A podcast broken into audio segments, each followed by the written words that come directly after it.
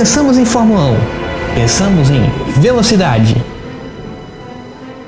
ultrapassagens, disputas e, claro, rivalidades. Seja bem-vindo à nova série do R Final. Rivais!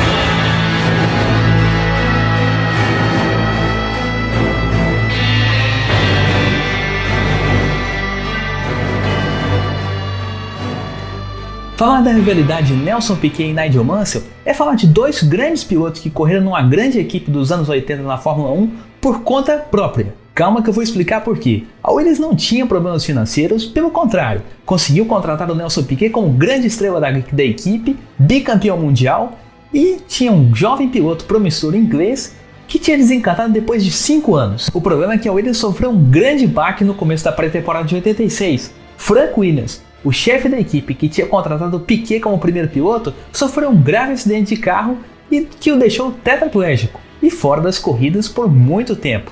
Tanto tempo que a Williams ficou numa encruzilhada. Ou priorizava um piloto que já tinha assinado o contrato de preferência, ou priorizava o seu jovem aprendiz, que tinha vencido as duas últimas corridas de 85.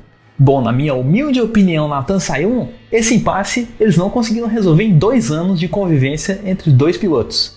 E isso se refletiu na pista. Nelson Piquet fazia suas estratégias, acertava o carro melhor do que o Mansell e muitas corridas ele conseguiu vencer por causa do seu conhecimento mecânico. Tinha o carro melhor acertado, tinha o braço melhor, conseguia se virar na pista e era a principal arma para abrir vantagem nos campeonatos que disputou. Inclusive as três corridas que ele ganhou no campeonato de 87, Alemanha, Hungria e Itália, foram por causa disso. Nela tivemos um misto de cautela e conhecimento do adversário. No GP da Alemanha, inclusive, o Nelson Piquet chegou a antecipar um pit stop programado para sair na frente do Nigel Mansell e venceu aquela corrida, claro.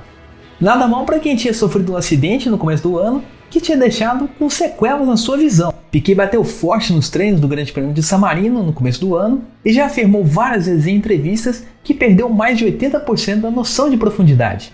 Ele mesmo já afirmou várias vezes também que teve que olhar placas de freado instaladas no circuito para se orientar e fazer a tomada da curva certa. Então por isso que não tivemos muito aquelas disputas roda a roda típicas da Fórmula 1 nos anos 80. O que tivemos com Piquet e Mansell foi uma disputa cerebral para quem conquistava a vitória. Mansell era muito agressivo e Piquet, na maioria das vezes, muito estrategista para conseguir o seu primeiro lugar. Mas também tivemos disputas na pista sim.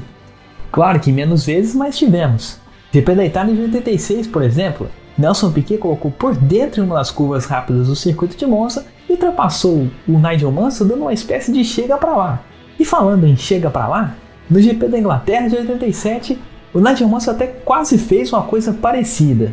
Pegou o vácuo do Nelson Piquet numa reta e tentou ali dar uma manobra do tipo pedalada, colocar por fora para tentar passar por dentro. E conseguiu. Aquela ultrapassagem levantou a galera no circuito de Silverstone e deixou o Mansell sair de lá como herói nacional. Mas o único lado ruim dessa história toda daquelas temporadas é que não tivemos uma última batalha com os dois dividindo a equipe da Williams e brigando por um último título mundial. Tudo isso por causa daquele grande acidente do Nigel Mansell a duas corridas do final da temporada de 87. Assim como o Nelson Piquet, o inglês se machucou em um dos treinos para a corrida. Só que dessa vez foi fim de temporada para Nigel Mansell. No GP de Suzuka no Japão, o inglês vinha muito rápido naquela sequência de S's, deu uma traseiradinha, o que fez o carro rodar, sair da pista e dar uma levantada nas zebras. A pancada do carro no chão foi de 75G, ou seja, 75 vezes a força da gravidade. E nisso, Nelson Piquet correu as duas últimas corridas já como tricampeão e se despediu da Williams com o terceiro título mundial. Mas essa rivalidade, além de ser na época de Senna Prost, além de ser na grande Fórmula 1 dos anos 80, é uma super rivalidade que todo mundo continua comentando até hoje. Comentam por causa da diferença dos estilos, por causa da convivência entre os dois, por causa do carro incrível que a Williams tinha. É uma rivalidade que vai continuar por muitos e muitos anos, não só sendo falada aqui na nossa série Rivais, mas também ao redor do mundo da Fórmula 1.